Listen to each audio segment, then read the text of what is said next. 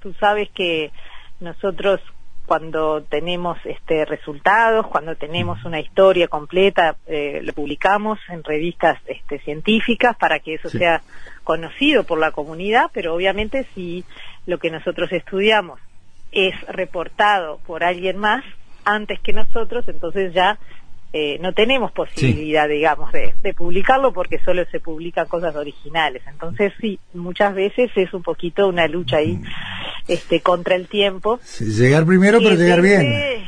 Exactamente, siempre llegar bien es lo más importante este y bueno también tratar de, llegar primero. Eh, ni más ni menos. Florencia cómo cómo se traslada este este conocimiento esta experiencia a, los salones no porque en definitiva eh, no es fácil de alguna manera incorporar a, la hora de dictar conocimientos de, de, impartir en facultad eh, lo que puede ser un conocimiento de punta algo con, lo que están trabajando. Hay una transmisión hay avidez hay hay digamos un aprovechamiento de este tipo de trabajos en, a la hora de, volcarlo en facultad? Bueno, eh, yo trato de hacerlo. este, me parece que, que es un plus eh, que tenemos los docentes que hacemos investigación, eh, poder transmitir a los chiquilines información que está más allá de los libros, no repetir simplemente lo que dice los libros, sino abrir la cancha, contarles sobre cosas nuevas que se están haciendo, a mí me gusta mucho tratar de entusiasmarlos porque realmente eh, hay cosas que se están descubriendo, hay metodologías que se están usando que realmente son increíbles y me gusta como transmitirles este mm. esa esa incredulidad y esa maravilla, digamos, que, que siento cuando cuando estudio y cuando veo las cosas este, que se están haciendo, eh, me parece que sí, que tenemos que tratar de hacerlo. Eh, hay veces que no es tan fácil porque por lo menos yo doy clase en los primeros años de, la carrera de doctor en medicina.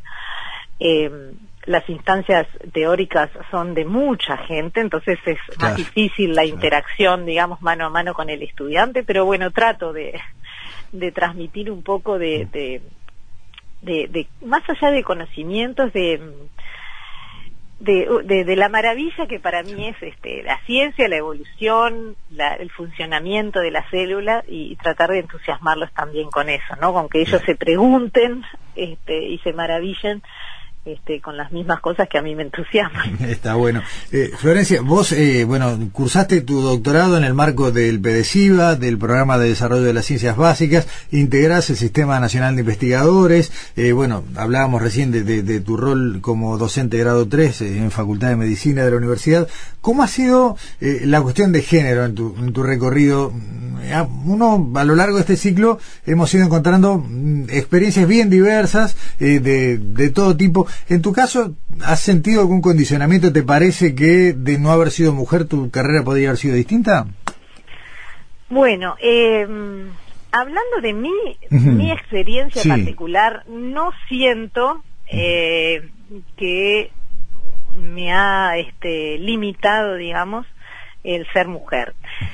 Tal vez hay cosas que, que, han sucedido y que yo misma no soy consciente que pueden tener que ver con, con haber sido mujer, ¿no? Pero eh, no soy eh, plenamente consciente de trabas que haya tenido eh, por ese tema.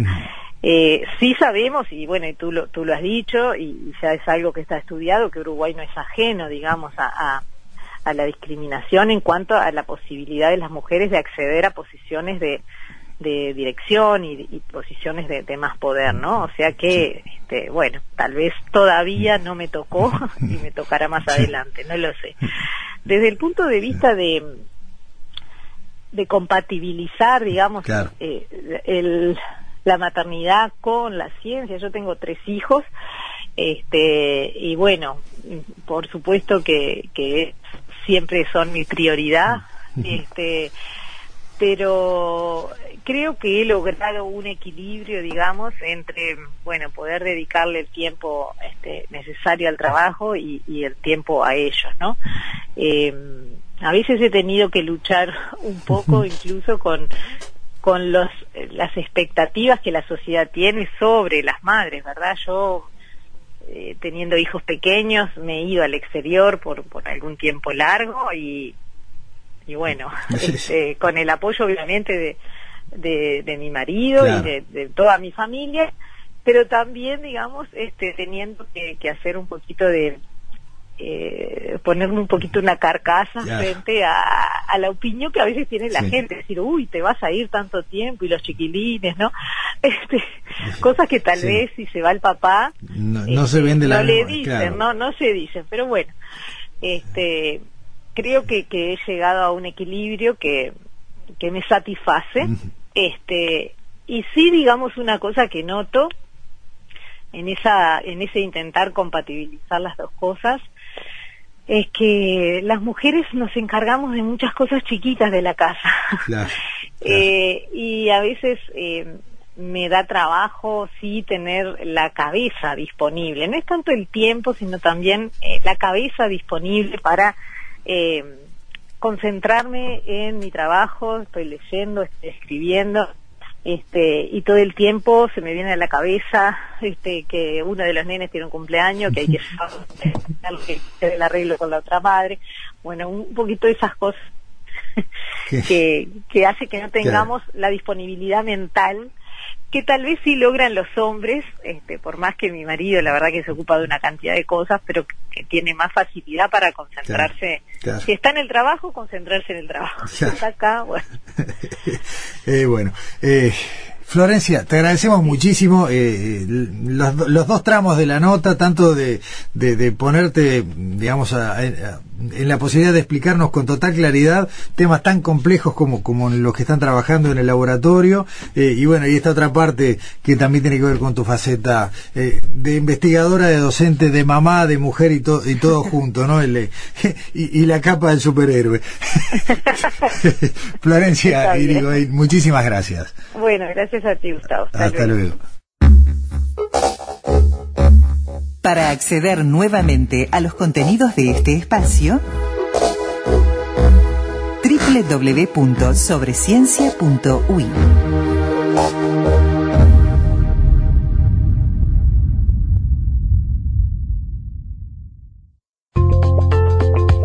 Moñas en Ronda, una creación de Radio Canelones en emisión conjunta con las radios públicas con la participación de niños y niñas de las escuelas públicas de todo el país.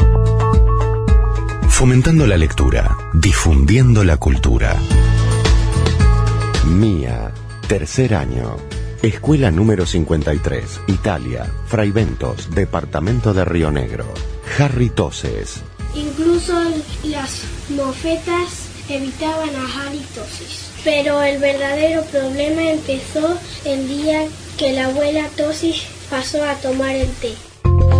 Apoyan Organización de Estados Iberoamericanos, Consejo de Educación Inicial y Primaria, Ministerio de Transporte y Obras Públicas, ACE, UTE, INEFOP, OPP para Uruguay Integra y Ministerio de Educación y Cultura.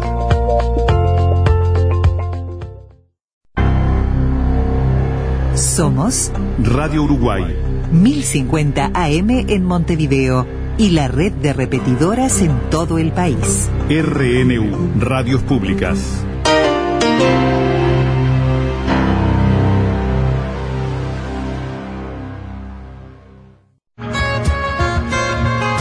Puntos de vista en las redes. Para encontrarnos. Puntos de vista RNU para intercambiar visiones, puntos de vista RNU. Seguinos en Facebook, Instagram y Twitter. Puntos de vista RNU.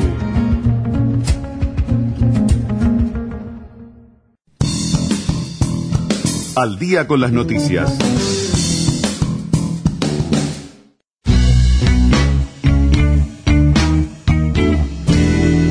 No me prometas el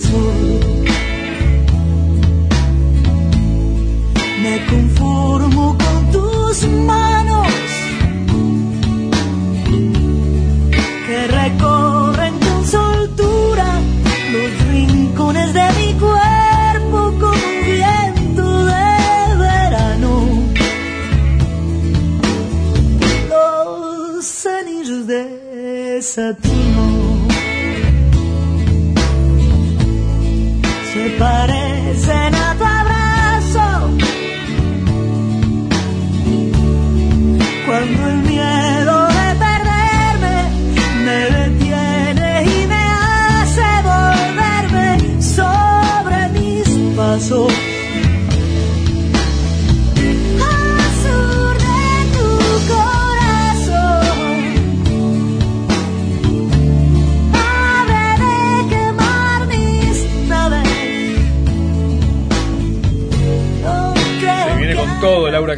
Laurita, Laurita que está con una actividad impresionante este año, está cumpliendo 40 años de trayectoria artística. Se Impresionante. lo lleva bárbaro además porque está preciosa y con una cantidad de proyectos. Y uno de esos proyectos que se hace realidad hoy es a las 9 de la noche en la sala Hugo Balso, en el auditorio del Sodre, que va a presentar Música de la Tierra junto a Jorge Van der Mole. Sí, sí, eh, al sur de tu corazón lo que estábamos escuchando. Sí. ¿Mm? Eh, del disco Pasajeros Permanentes.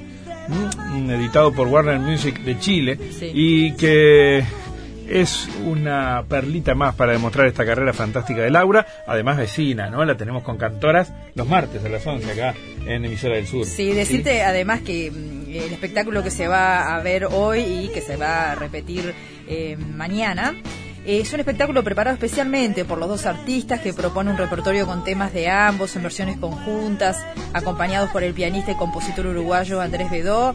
La verdad que es una oportunidad única de, de ver a estos dos grandes creadores por primera vez juntos en el marco de una propuesta intimista y dicen que diseñada en clave de cercanía. Mira qué lindo. Buenísimo, buenísimo. Bueno, en Laura Canora lo disfrutamos.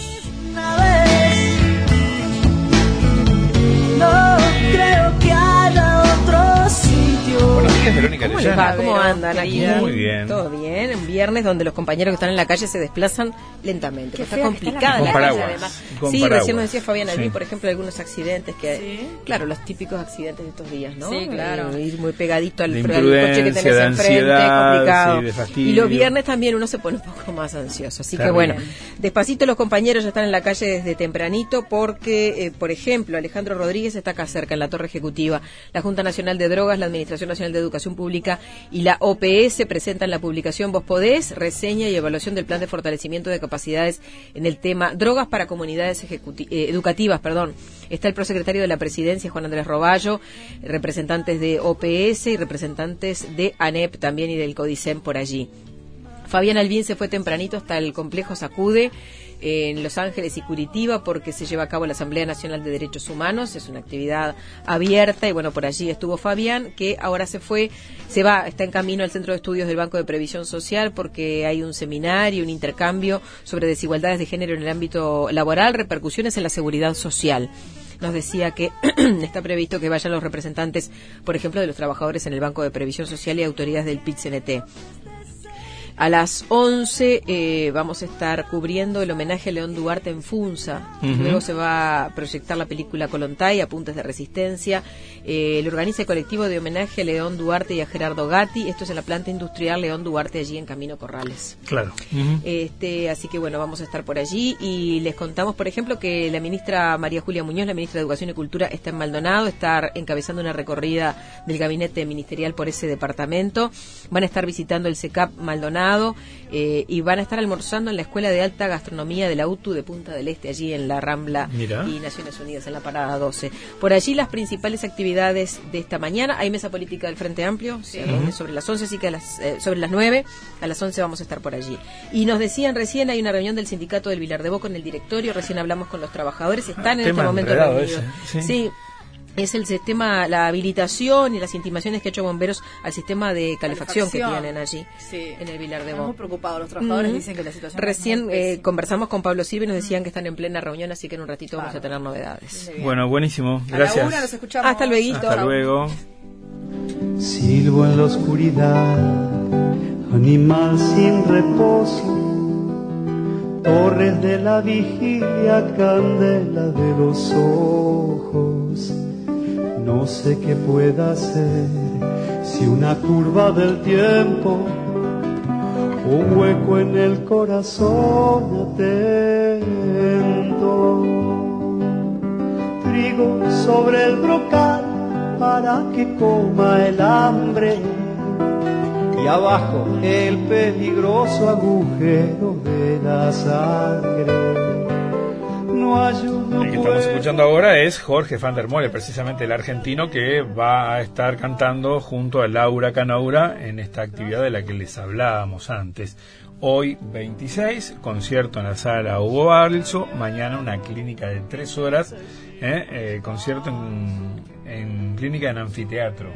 Esa es la propuesta del día de mañana a las 10 de la mañana, ¿verdad? Sí. Mira. Eh, sí, bien, esta es la actividad que está prevista entonces durante dos días, Música de la Tierra, Laura Canaura y Jorge Fandor. Este hombre que nos decía Mónica, capaz que no le resulta tan conocido, pero es un cantautor argentino considerado uno de los más destacados artistas de su país y varias de sus canciones clásicas como Oración del Remanso se han convertido en obras fundamentales del repertorio popular argentino. Así que es una Eh, no, linda eh, sí, oportunidad muchas veces eh, de verlo. con otros intérpretes, ¿no? Con ah, exactamente, sí, sí, versionado totalmente. por otros artistas. Bien, pausa. Llevo cada mitad como dos ríos gemelos. Uno cruza la tierra, el otro fluye en el cielo.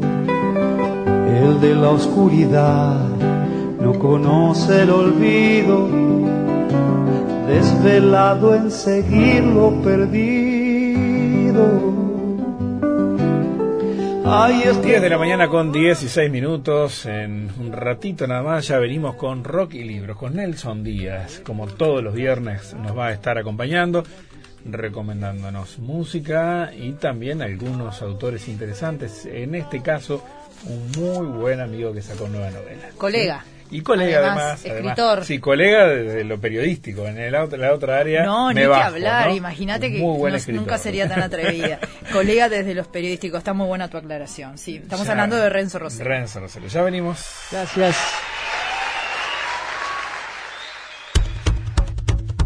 Escuchar, atender, comprender. Abrir los oídos a diferentes puntos de vista. Puntos de vista. En las mañanas de Uruguay.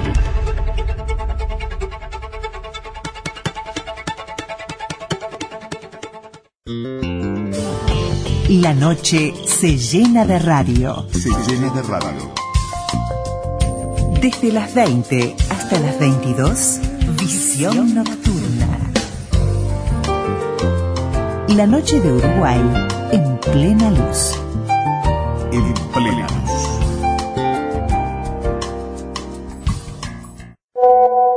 Para comunicarte con todos los programas de Radio Uruguay a través de WhatsApp, marca 092 01 1050. Hoy fuimos a charlar con Gerardo, un electricista que aprovecha su tarjeta de débito del Brow. La tarjeta de débito antes solo la usaba para sacar plata. Ahora me avivé. Pago todo con ella. Ahorro plata y voy menos al cajero. Además aprovecho los descuentos en las barracas y hasta en la feria. Aprovecha todos los beneficios de las tarjetas de débito Brow. Ahorra 4 puntos de IVA en todos tus pagos y disfruta de descuentos en cientos de productos y servicios. Aprovecho mi tarjeta. Aprovecho mi banco. Banco República, nuestro banco país. Radioteatro de Archivo. Este fin de semana, a partir de las 23, emitiremos el sábado primer capítulo de Israfel de Abelardo Castillo y el domingo capítulo final de esta obra y capítulo 1 de Dos Basuras de José María Fernández Unzaín. Una invitación de Radio Uruguay para despertar tu imaginación.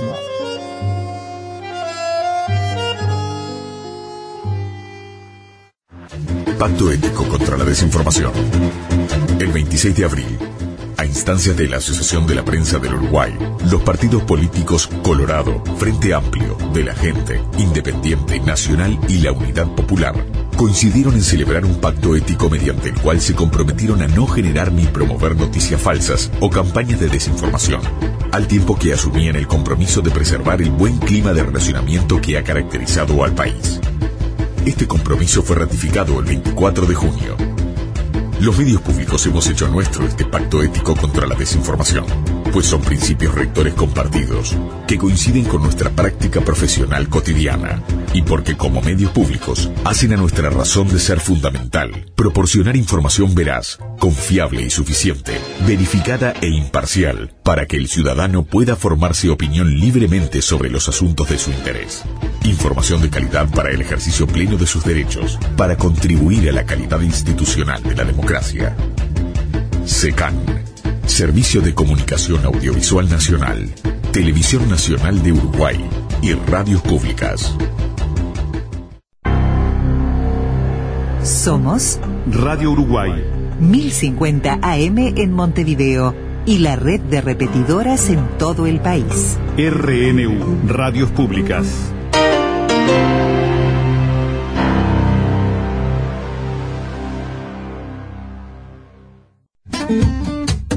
Puntos de vista.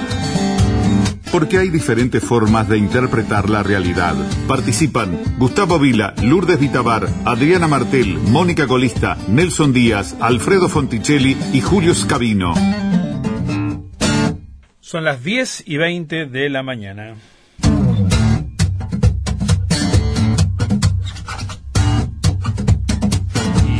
Paso a Nelson Díaz. Venimos con el rock y con los libros.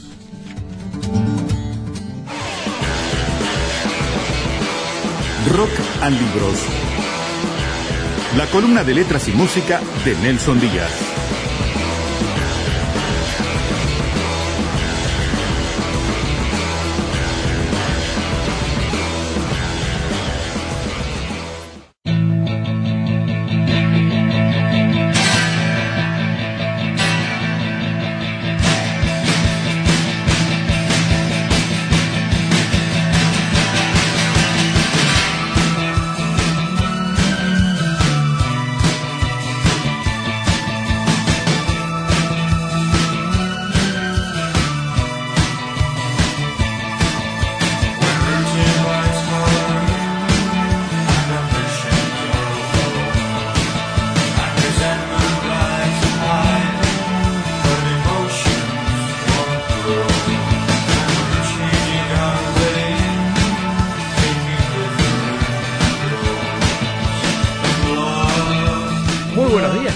Buen día, ¿cómo estás? Rosina. Buen día, Luis. ¿Cómo están? Qué bienvenida Bien, a tu bien, música bien. en un viernes tan feo, Muy- lluvioso. muy lluvioso, sí, está- Inhóspito. Está lloviendo fuerte, sí. Sí, está Por lo menos aquí en la en la ciudad vieja nos convoca Joe Division nada más y nada menos porque este año es un año de números redondos, ¿no? Sí. porque hace un par de semanas atrás hablábamos de los 40 años de, de Cure Sí. como como como banda formación original. Nada menos. Nada menos, año 79, y también de los 30 años de un disco icónico de The Cure, que es el Disintegration. De hecho, están haciendo una gira mundial festejando esos 30 años de ese disco.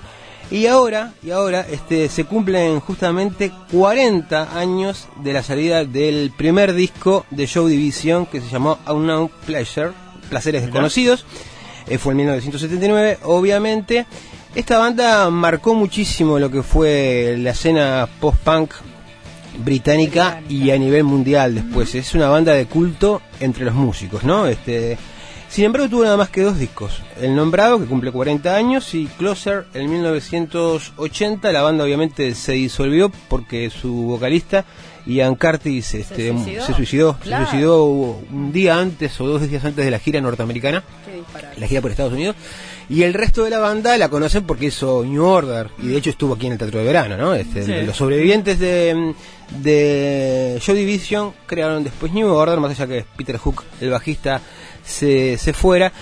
Em, en el marco de estos 40 años se está haciendo, grabando un video animado con cada tema de este disco, ¿no? Hasta ahora em, hay dos ya, uno es Days of the Lord, el Día de los Señores, y Inside, que vamos a escuchar un poquito de Inside que está remasterizado ahora, sí. A ver, dale, dale.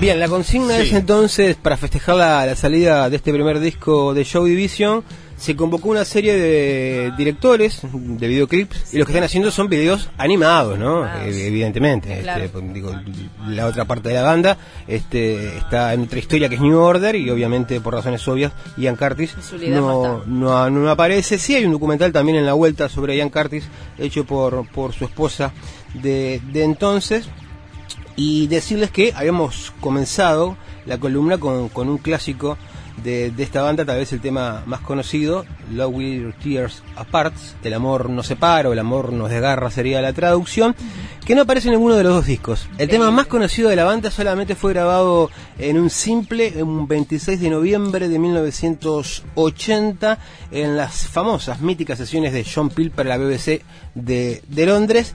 Pero ahora dejamos la música de lado y vamos a, a un policial. Hoy está lindo para, para leer un buen policial, ¿eh? Está el Y estamos, propicio. y estamos en la Semana Negra, además, ¿no? Bien, Este, sí. que termina que termina mañana, por cierto. Em, se acaba de, de publicar 100 veces muertos, la, la nueva novela de Renzo Rossello, que sigue la, la saga de Obdulio Barreras, ese ex convicto, ex policía, este, ahora devenido en detective. Recordemos que en El simple arte de caer, la novela anterior de la saga de, de Obdulio Barreras, el hombre termina preso. ¿Mm? No, vamos a contar por qué. Y ahora en 100 veces muerto sale de la cárcel después de nada menos que 12 años y la trama comienza en 18 y Ejido, un lugar eh, epicéntrico, ¿no? Sí, sí. Este, que- que en, en algún momento hablamos con Rosero, quien no ha pasado por 18 y Ejido, ¿verdad? Exacto. Es un lugar que Renzo conoce muy bien ese punto. conoce, conoce muy bien ese punto. Y en el primer tramo de la entrevista vamos a hablar un poquito de cómo nació Obdulio Barreras, en qué libro, que fue Blues del Raje hace unos cuantos años ya. En Blues del Raje hace unos cuantos años. Eh, y, ha, y ha ido creciendo el personaje, ¿no? Sí, bueno, sí, claro, porque es la idea, fue un poco al, al rescate de él después de, de muchos años de olvido, digamos.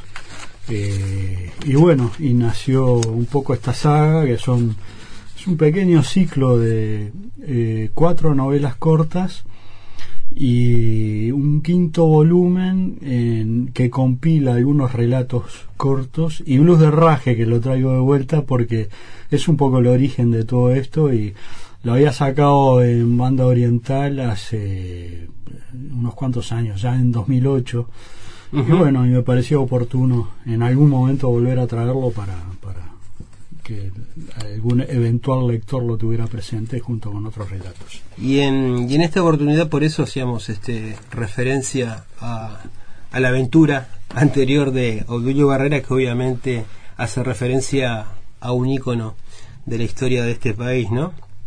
Obdulio Varela, que son dos personajes, este, si se quiere, hasta disímiles, ¿no? Sí, yo creo que la otra vez lo mencionaba. eh, eh, yo soy como, como creo que vos también, de, de lo que nos llaman la generación baby boomer, los nacidos en el 60. Y de nuestra generación, la, yo crecí con la mitología de los, los campeones del 30 y los del 50.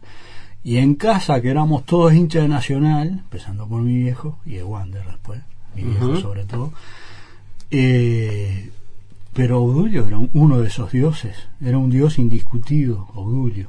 Más allá de la afiliación partidaria. Más allá de eso, porque antes, antes era distinto me- lo- sentíamos, ¿no?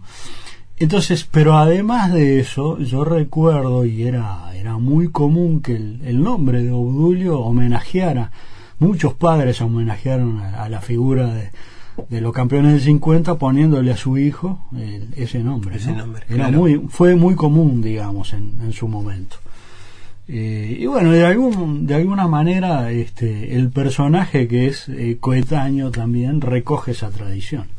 Y en, y en esta nueva, nueva entrega, en 100 veces muerto, Obdulio Barreras, bueno, está 12 años en prisión. Así es. Y la historia comienza en un lugar más que reconocible montevideano, que es 18 y Ejido, ¿no? En la esquina de 18 de Ejido. Él, él- él está esperando ahí a, a un viejo compañero de celda, a Héctor Juan Caballero, Sí. que ahora se ha transformado en un pintor. Y bueno, y que lo invita a vivir en, en su casona, en una gran casa ahí que tiene por Pablo de María. Exacto. pero se encuentra con otra persona que va a cambiar este digamos el destino nuevamente de, de, de, de este ex policía y ex convicto devenido en detective que es el abogado de la fuente Exactamente, un, un abogado, un viejo conocido, eh, que mm, se lo encuentra, es un encuentro fortuito porque también me parece que lo fortuito juega nuestras vidas, ¿no? Y en algún momento por ahí se dice que en esa esquina, y yo estoy convencido que pasa eso, tarde o temprano pasamos todos. Sí, Por lo menos todos los montevideanos. Pero yo creo que casi todos los uruguayos que se arriman a la capital. En algún momento. Y bueno, y eh, eh, se produce ese encuentro que, que un poco le trae de vuelta a Barreras los fantasmas del pasado, digamos. fantasmas con los que va a tener que lidiar en esta historia. Pero además lo fortuito este, sigue durante el transcurso de la novela, porque en realidad este no quiero spoilear la, la, la novela, pero este el abogado de la fuente que tiene tiene su, su estudio en la calle Reconquista le da una tarjeta, bueno, él no está muy convencido, Barreras, de hecho va a buscar trabajo como guardia de seguridad Claro. y finalmente dice, bueno, está, voy. pesan los antecedentes y bueno está este termina termina agarrando viaje con la propuesta que le hace este abogado que no es, no es ni más ni menos que eh, que opere como como detective para uno de sus clientes ¿no? Exacto, exacto. que es un cliente de, de cierta holgura económica eh, un hombre muy acomodado, eh, un arquitecto de la alta clase media. Francisco Fournier. Exactamente, eh, que tiene un hijo, su hijo único, eh, que bueno, que se fue de la casa, aparentemente está desaparecido y le encarga a Barreras buscarlo. Esa es su, su misión, su cometido. La desaparición de Marcel. Ahí está, salir a la búsqueda de Marcel, un joven de 22 años eh, con un futuro promisorio que, bueno, desapareció sin dejar rastros. Y ahí empieza la historia. Y ahí empieza, ahí empieza la historia. Y yo te decía que eh, Barreras, el personaje, va creciendo eh, obviamente a nivel cronológico, también su, su cintura. Y también su cintura. Pero pero además este hay de lo reconocible del escenario montevideano no este de alguna manera es fotográficamente reconocible la narración. Sí, eh, a mí me preocupaba en esta eh, en estos relatos eh, justamente llegar a una forma de realismo eh, fotográfica. Yo creo que empleaste el término justo. Eh, de tal manera, primero, que el lector pueda eh, reconocer eh, fácil. No- Yo no sé qué pasa con un lector extranjero, no, Claro. no montevideano, y qué pasa con los con esos mojones que, del- que el relato va poniendo, ¿no? Como lugares reconocibles, descripciones de, de calles céntricas o de Ciudad Vieja o de barrios más residenciales como Punta Carretas. El paso molino O el Paso Molino, zonas bien populosas, o lu- incluso zonas más alejadas de la, en la periferia de la ciudad. No sé cómo funcionará eso. Yo lo que traté en el correr del texto es, primero eso, que la atmósfera fuera muy montevideana, que fuera muy, muy nuestra, muy reconocible, eh, porque ahí yo creo que hay casi una declaración de principios de lo que entiendo que es la novela negra, este tipo de relatos e- es un relato de realismo muy crudo, que a la vez eh, opera también como, como crónica social. Entonces, eh, necesariamente tiene que estar asentado sobre una sobre unos escenarios bien reconocibles, ¿verdad? Y me parece que eso es no es un requisito menor, no es un mero atrezzo, un decorado, eh, forma parte viva de un texto. Dice más cosas que incluso yo mismo no tengo muy claro qué son, pero dice cosas.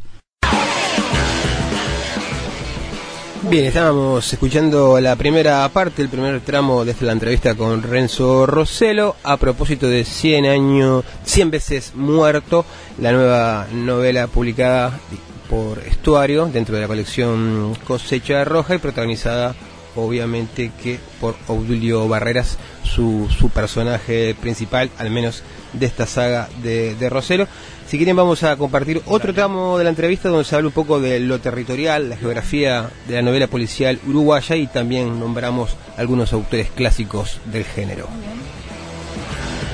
Creo que en algún momento, por suerte, ahora no, la novela en Uruguay y sobre todo la novela policial tuvo ese prejuicio de tratar de no nombrar este la comarca, ¿no? Este como para hacerlo más universal. Sin embargo, si uno piensa en autores, yo que sé, como Chandler, como eh, James eh, Sí, claro, los clásicos. nombran perfectamente Totalmente. los lugares sin, sin ningún tipo de prejuicio. Claro. Por eso tu novela también se puede extrapolar y leerla un, un uruguayo que Yo aspiraría que sí. El- además yo creo en aquella máxima de Tolstoy, pinta tu aldea y pintarás el mundo. Creo a pie juntillas en esa máxima.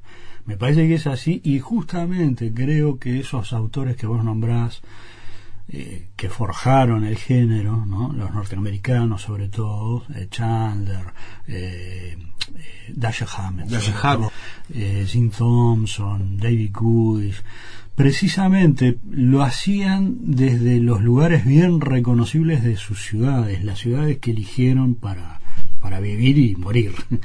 ¿verdad? y, y contemporáneos Walter Mosley, por ejemplo. Sí, claro, totalmente. Que Mosley hace hace las dos cosas, va al pasado, va al pasado de Los sí. Ángeles, pero más en búsqueda de otras cosas que son las claves raciales, del conflicto racial. Con su personaje, con Easy Rowling. Easy Rowling, que está muy presente, que eso es muy, es muy interesante. Walter Mosley es de- es un nuevo clásico a mí. Sí, ahora acaba de publicar una novela que se llama Traición, Traición. donde guarda un poco, actual. es más actual, transcurre en el 2015 y deja de lado su personaje, este, su, su personaje fetiche. Pero Le sin interesa- embargo el conflicto racial está más Eh, presente que nunca. Más presente, sí, claro, más presente que nunca, porque bueno, obviamente Claro. este el- uno de los de los protagonistas es acusado, un negro, de matar a, a dos a dos policías. Me quedé triste porque el sapo Larralde tuvo que cerrar el negocio. Y bueno, e irse a Rincón de la- son los personajes que se van, pero el sapo no se fue del todo. Primero que va, va a tener alguna aparición en algún relato breve más, porque es- hay una pequeña colección de relatos que lo que buscan es eh, poner el foco en algunas zonas de la biografía del personaje, de su pasado, de cuando era un policía uniformado, de cuando fue un tira de investigaciones, y ahí aparece el sapo, porque el sapo fue una especie de mentor y de sostén emocional, como el hermano mayor, el hermano grande que aconsejaba y que generalmente este lo, lo castigaba un poquito a, a Odulio, ¿no? Por, por sus desmanes. Y en algún momento él se promete visitarlo, ir a, ahí a buscarlo a Rincón de la Bolsa y ver qué es de su vida en esa chacrita donde, donde vive de plantar sus cosas. A la planta, sí, sí, sí. Ahora está en en otro, en otro metier. Eh, contratado por, contactado y contratado por el abogado de la fuente, Obdulio Barreras, bueno, se reúne con, decíamos, con, con el arquitecto, con Francisco Fornier y con la madre, con Aurora. Mirás, para encontrar a, a este muchacho, a, a, a Marcel, este, y parece ser el hombre ideal, porque es un ex policía, dijimos, un ex convicto, un hombre que navega entre dos mundos, y siempre este, en un límite difuso, ¿no? Entre lo legal y Sí. lo no legal, ¿no? Incluso yo diría, este, en- en sus acciones pueden ser discutibles desde el punto de vista legal. Eh, a ver, el, el relato propone cosas que en la realidad eh, tropezaría inmediatamente con dificultades insalvables. Vamos a ver. Eh, eh, acá la- los únicos en este país por la legislación y nuestro marco jurídico, los únicos eh, habilitados para la investigación de un crimen son es la policía. No hay no hay dos lecturas posibles, ¿verdad? Eh, por más que existe eh, y desde hace mucho tiempo y hay, también legislación, la figura del detective privado jamás podría ni siquiera investigar un, no digo un crimen, un delito menor, ¿verdad? Este, su cometido sería denunciarlo a la autoridad de inmediato. En esa medida ya sería imposible un relato de estas características, pero bueno, a mí me parece que la ficción tiene sus leyes propias y puede violentar algunas algunas cuestiones hasta tanto mantenga unos rasgos de verosimilitud que van por otro lado, me parece, que tienen que ver con algo que vos mencionaste al pasar, que es con la identidad del personaje. Me parece que todo este relato habla mucho de la cuestión de identidad también, ¿no? Y ese, y ese límite difuso por el cual navega Barreras es parte de su peripecia vital. Claro, también, también. Está permanentemente disputando los límites, porque es su juego, su juego propio, eh, tironeando esos límites, a ver hasta dónde puede llegar, hasta dónde puede violentarlos, no demasiado, pero sí algo, y bueno, y está en, ese, en esa tensión permanente, porque es un poco la... Yo creo que es la tensión principal del personaje, es lo que lo define, el conflicto permanente, ¿verdad? El estar en, eh, en una tensión instalada con, con eh, primero con la policía, con la autoridad, de la que es siempre un- una especie de contestatario permanente, eh, con sus eventuales pares, en conflicto con, con delincuentes, en conflicto eh, con la gente que vive su vida normal y él parece estar condenado a no poder vivirla. En fin, eh, la tensión es como la definición principal del personaje. Y en, y en la novela, en el transcurso de, de la novela, hay varias reflexiones. Yo por aquí, mira, anoté alguna, ¿no? Este, Mm. En la página 27 dice, el pasado siempre te moja los pies, ¿no? El pasado siempre, siempre vuelve. Y con, con su amigo, con Héctor Juan Caballero, este también ex convicto, ahora pintor, este hace una reflexión sobre, sobre el arte, ¿no? Sí. Y en la página 50 y 51, mira, aparezco pulido con los números, dice, las artes están por el piso, también las letras padecen de algo parecido. Y más adelante dice, brindemos por el malestar de la cultura. Y bueno, sí, eh, a ver, el, el personaje es un artista bandido, ¿verdad? Héctor Juan Caballero es un, falsificador que cumplió su condena por, por, esa razón y por delitos más bien de estafa. Y, y sí, un camino parecido al de Barreras, porque una vez en libertad lo que hace es eh, vuelve a sus orígenes pero de manera distinta buscando el- una especie de salvación por el arte que en su caso es la pintura pero él va por el arte figurativo y me parece que ahí tal vez haya una haya una discusión que yo tengo a medio terminar que es muy personal con con las artes. A mí me gusta mucho la pintura. Disfruto de la pintura. Y me parece que las artes plásticas eh, eh, están en franca decadencia. Yo lo veo de esa manera y veo que la, las- la pintura moderna eh, olvidó lecciones enormes del arte clásico, de los grandes pintores clásicos, del arte figurativo sobre todo. Es lo que yo he hecho en falta. Y tal vez eh, Héctor Juan termine diciendo por su boca cosas que, que andan por ese por ese barrio, ¿no? Pensando es lo que él piensa del arte, de, de cuánto cree que ha perdido y por eso trata de hacer un eso, que sea un arte muy clásico, muy figurativo, ¿no? Pintar, él por ejemplo, en- creo que en ese momento está pintando una eh, una calle que recuerda de memoria, pero que se, no, se ha empeñado en no visitar de vuelta para no empañar su recuerdo y poder pintarla. Creo que está en ese juego. En ese Es- juego de... Y además quiere hacer una serie sobre tormentas. Claro, exactamente.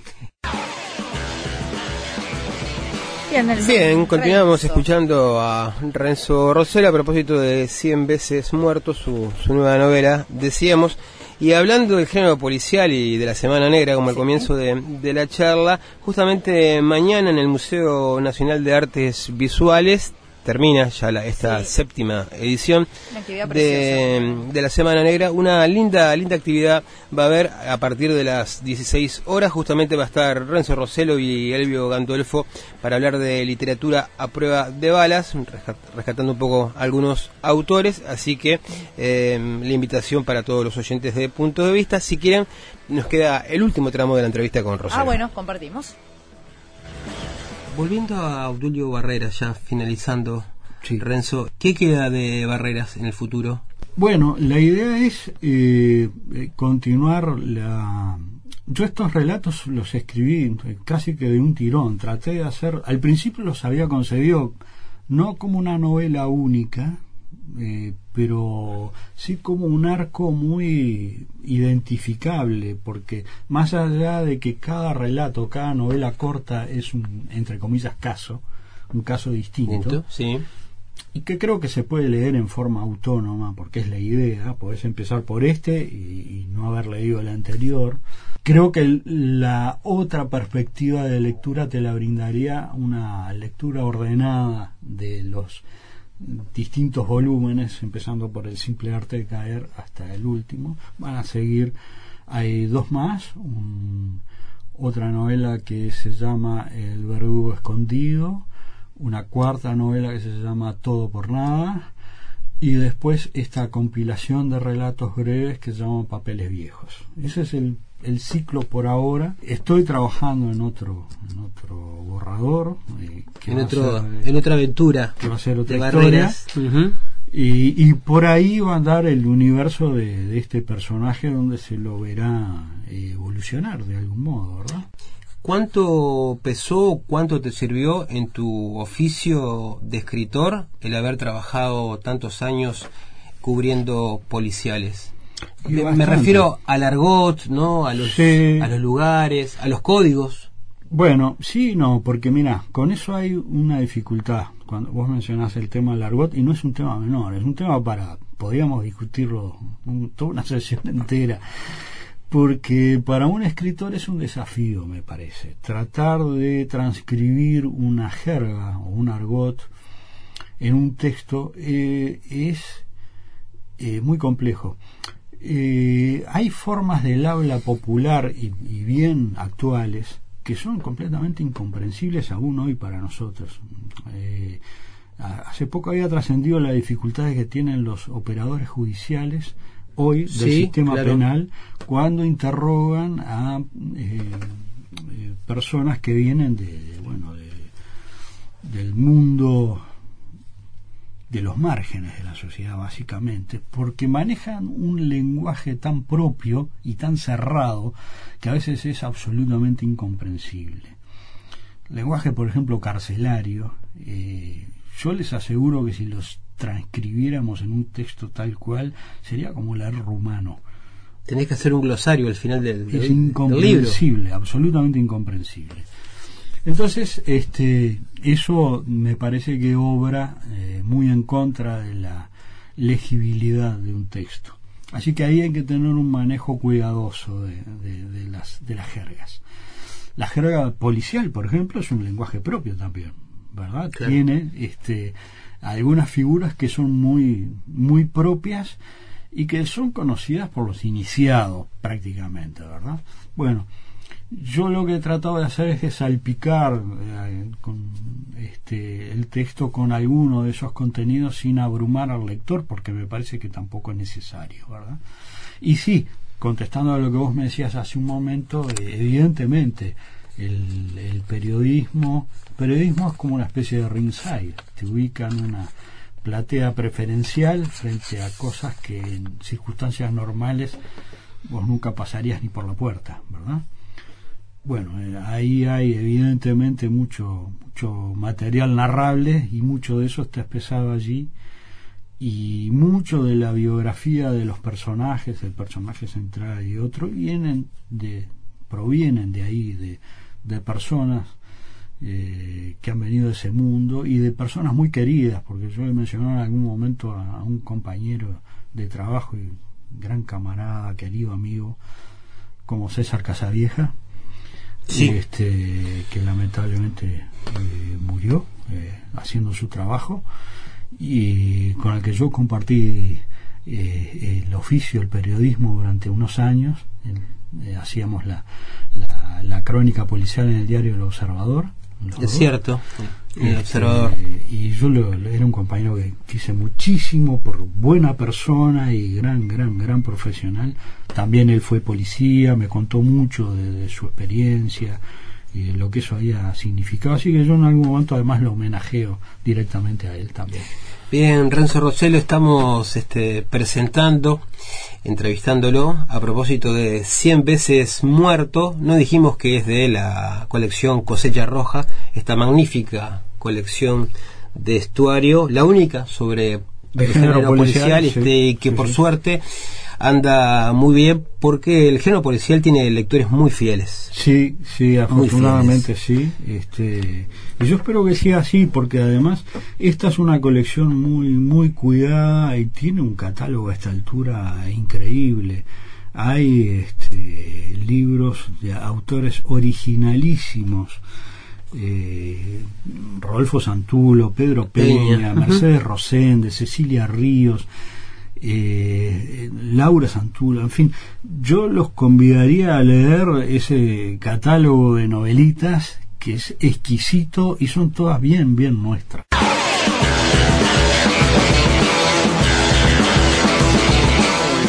Muy bien. Hasta aquí, hasta aquí la entrevista con, con Renzo Rosero. Decíamos a propósito de 100 veces muerto. Buen- eh, ¿no? Un muy buen novelista, un buen periodista, un Claro. buen colega también. Un buen sobre colega, todo lo que destacaba de él de, esas sí. colecciones con autores bien nuestros que también han homenajeado este género, ¿no? Sí, además, este, mira, si no me equivoco, ya van 29 títulos de la colección. En la colección, sí. Sí, no es poca cosa, ¿no? Para una colección, aparte, este, enfocada en un determinado género, como es el Sí. género policial. En este caso, 29 Que- y que- títulos. y que tiene sus, sus cultores, ¿no? Sí, sí, sí, sí, sí, sí, totalmente, sí, seguidores, sí, seguidores de- del, del género. Eh, buenísimo. Eh, un aporte más de Joy Division para irnos. ¿Con nos Vamos, nos vamos a ir con el tema que abrimos esta columna, El amor nos separa o nos desgarrará, que es el tema más conocido de, de esta banda británica, como tú decías en, en, en- en el corte nacida en Manchester, ¿no? Claro, los que no nacieron en Manchester nacieron en Liverpool. los que o de Liverpool o de. Manchester, exactamente. Gracias, Nos vemos. Chau, chau. Gracias, hasta la semana que viene.